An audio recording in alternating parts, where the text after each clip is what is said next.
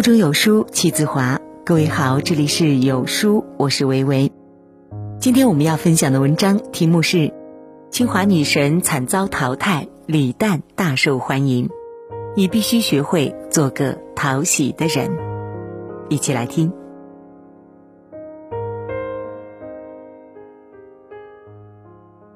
今天我们要讲两个人，李诞和许吉如。他们都是来自最近爆红的综艺节目《奇葩说》，当然你没看过这个节目也没关系，完全不影响您读这篇跌宕起伏的文章。我们先来说许吉如，这是一个特别优秀的姑娘，漂亮、学霸、口才好、反应快，高中的时候就拿过英语大赛全国总冠军，后来呢保送清华，又读了哈佛硕士，典型的别人家的孩子加。女神本神。同样毕业于清华的辩手杨奇涵说：“他入学的时候就很有名了。清华如果选五个年轻人代表国家形象去联合国开会，绝对有许吉如。”奇葩说节目组当然也对女神抱有重望，姑娘一出场就给了大篇幅介绍。第一场，许吉如跟杨奇涵辩论。他思维清晰，语言流利，四位导师罕见的全部把票投给了他。可奇怪的是，弹幕上的声音和导师完全相反，大家纷纷表示更喜欢杨奇涵。除了导师以外，现场还有九十九个投票的观众，他们和弹幕上的小伙伴意见差不多，纷纷把票投给了杨奇涵，毫不留情地淘汰了被节目组力推的徐吉如。结果一出啊，台下的选手们都惊掉了下巴，也有人为许吉如鸣不平，说：“女生变得好，居然输。”是啊，为什么明明变得很好却输了呢？因为他观众缘差，他语速过快，表现强势，整体又绷得特别紧，所以就给人一种急赤白脸的感觉，看起来特别不舒服。而一个人不管多美多有才，只要让别人觉得不舒服，别人就会想离你远点，就会尽量断开和你的链接。一出场就被淘汰，这是许吉如给节目组的第一个万万没想到。好在导师们手里还有壮士留步权，四个导师又很罕见的同时选择了壮士留步，保了许吉如一命。第二场，许吉如表现尚可，被强行选为队长。结果到了第三场，许吉如遭遇了彻底的滑铁卢，他的求胜欲愈发的强，只要一开口辩论，就表现得特别的凌厉强势、咄咄逼人。这种争强好胜、急功近利、气势汹汹的劲儿，让人看起来特别不可爱。本来很好看的姑娘，一点儿也不美了。有网友评价说。他太像小学班主任面对差生的姿态了，高高在上，攻击性强烈到让我被他的好胜心吓倒。这种不舒服直接体现，直接体现在了票数上。他带的队伍输了，三个选手当中要淘汰一个，观众投票，票数最低者出局。结果许吉如作为队长，居然只拿了最低的三十八票。连显然没有辩论能力的许天琪都比他高一大截，这已经是一个巨大的失败，或者说羞辱了。但导师们不甘心许吉如就这样离开，还想拼死一搏，又进行了抢救。这次抢救又插了许吉如一刀。奇葩说导师罗振宇有一张在下不服卡，使用这张卡可以让面临出局的选手再返场辩论一次。赢了就有机会留下来。罗振宇其实带的是另一个队伍，这张在下不服卡是他的队员的救命符，但罗老师不管那些，强行把这张救命符给了隔壁的许吉如。如果许吉如情商够高，懂得为别人着想，他应该拒绝这张卡，因为这不是他该拿的。但是他拿了，他还是太想赢了。然后他要在对方三个辩手里面挑一个人来再跟他打一场，他挑了最年轻也最弱的胡老师。这时候可能他和导师们都以为复活在望了，却不想他已经彻底失去了人心。接下来的比赛，在胡老师出现明显漏洞，并且被许吉如狠狠咬住的情况下，许吉如依然大比分输了，八十五彼时。他输的当然不是辩论的能力和技巧，而是人心。最后，这个口才、颜值都在线的小姐姐不得不彻底出局，出场就被封神，之后迅速跌落神坛。这故事告诉我们，做个讨人喜欢的人多么重要。那么，什么样的人讨人喜欢呢？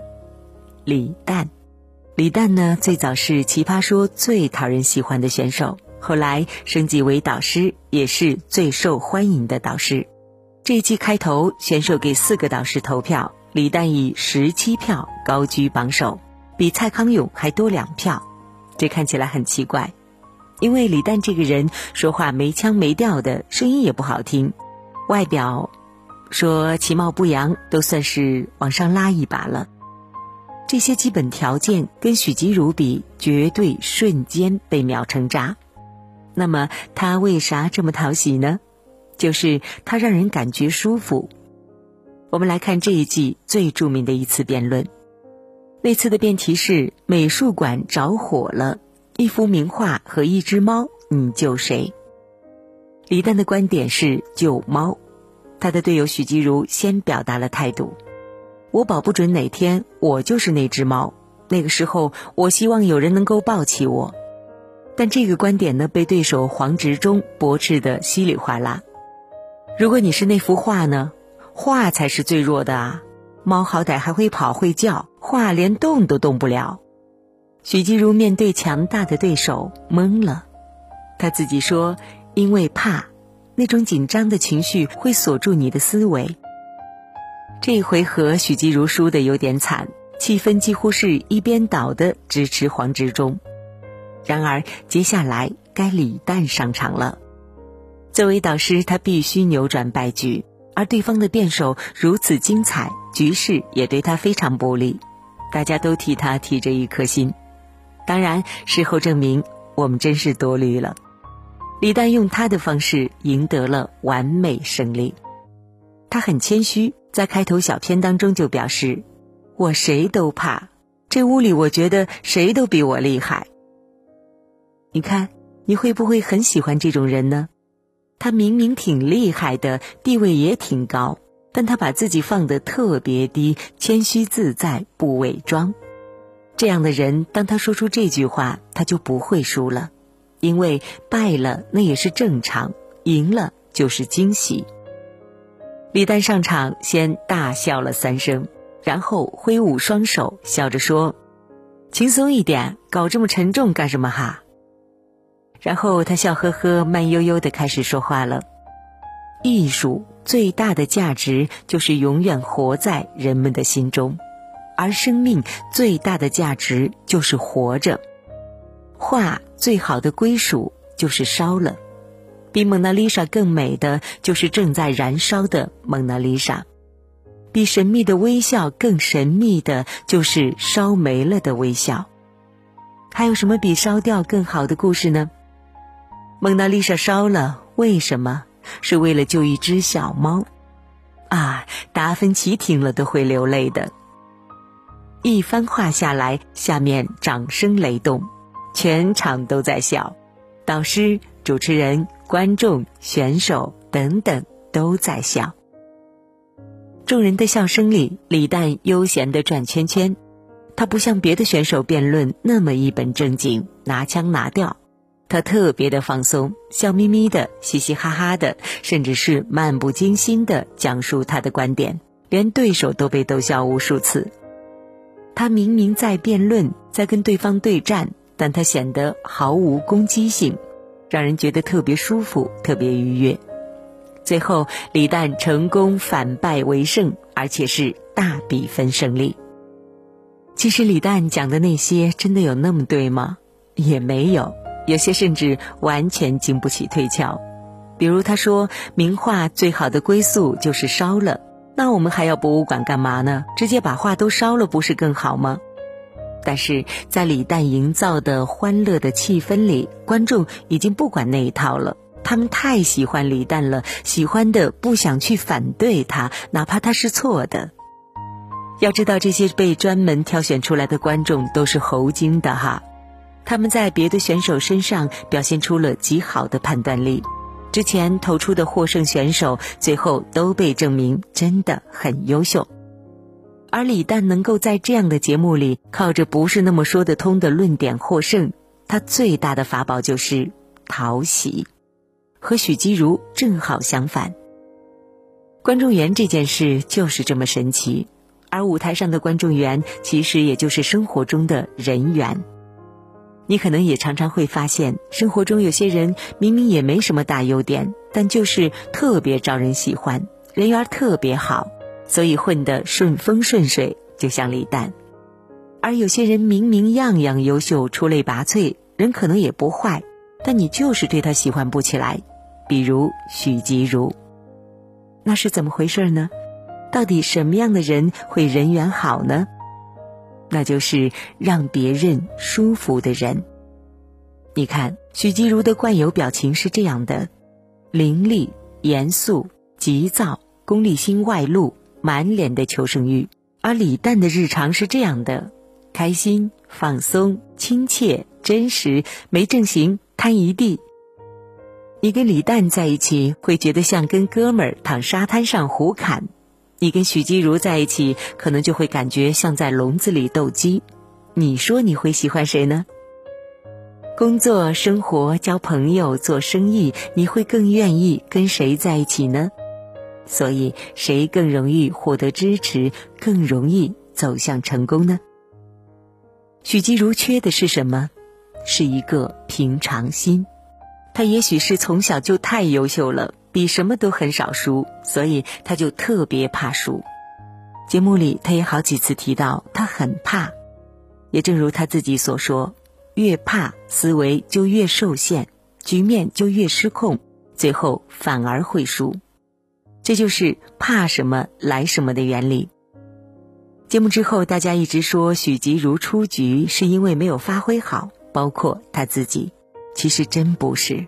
他输是输在他不许自己输，这第一让他心态不好，第二让他变得不可爱，而这都是成功的死地。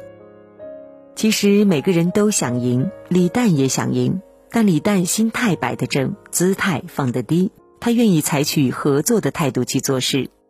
他手里拿着糖给所有人发，希望大家都开心，继而喜欢他，支持他。而许吉如的姿态，则是拿枪指着你，特别凌厉的攻击你。我就是对的，你必须听我的。中国老百姓过去都特别听话，强者气势汹汹，弱者就会点头哈腰。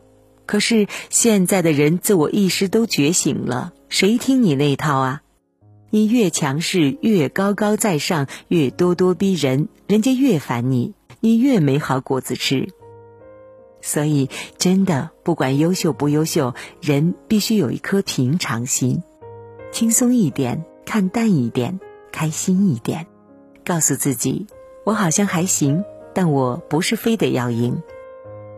人在面临竞争的时候，总会下意识的拿起枪，但现在你必须知道，糖比枪好用，可爱比凶狠好用，合作比对立好用。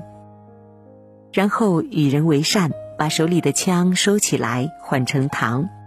多说一句哈，我们这代人跟上一代人的差别在哪里呢？上一代人是战斗的、严肃的、上纲上线的一代，而这一代是轻松的、自我的、欢天喜地的一代。因为现在我们生存的局面没有那么紧张了，日子没那么苦难了。于是，我们更喜欢和和气气、轻轻松松、简简单单、开开心心的过日子。那个一脸可爱笑容的人，一定比一身可怕利刺的人更有好人缘，也更容易做成事。这一点在李诞和许吉如身上体现的淋漓尽致。所以，真的别活得像个斗鸡一样了。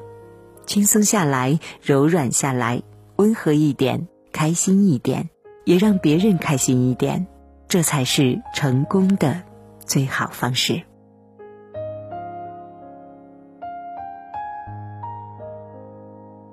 在这个碎片化的时代，你有多久没读完一本书了呢？长按扫描文末二维码，在有书公众号菜单免费领取五十二本共读好书，每天有主播读给你听。好了，这就是今天跟大家分享的文章。听完之后，不知道您是否有所感悟呢？欢迎在留言区抒发自己的感想。我是维维，我们下期再见喽。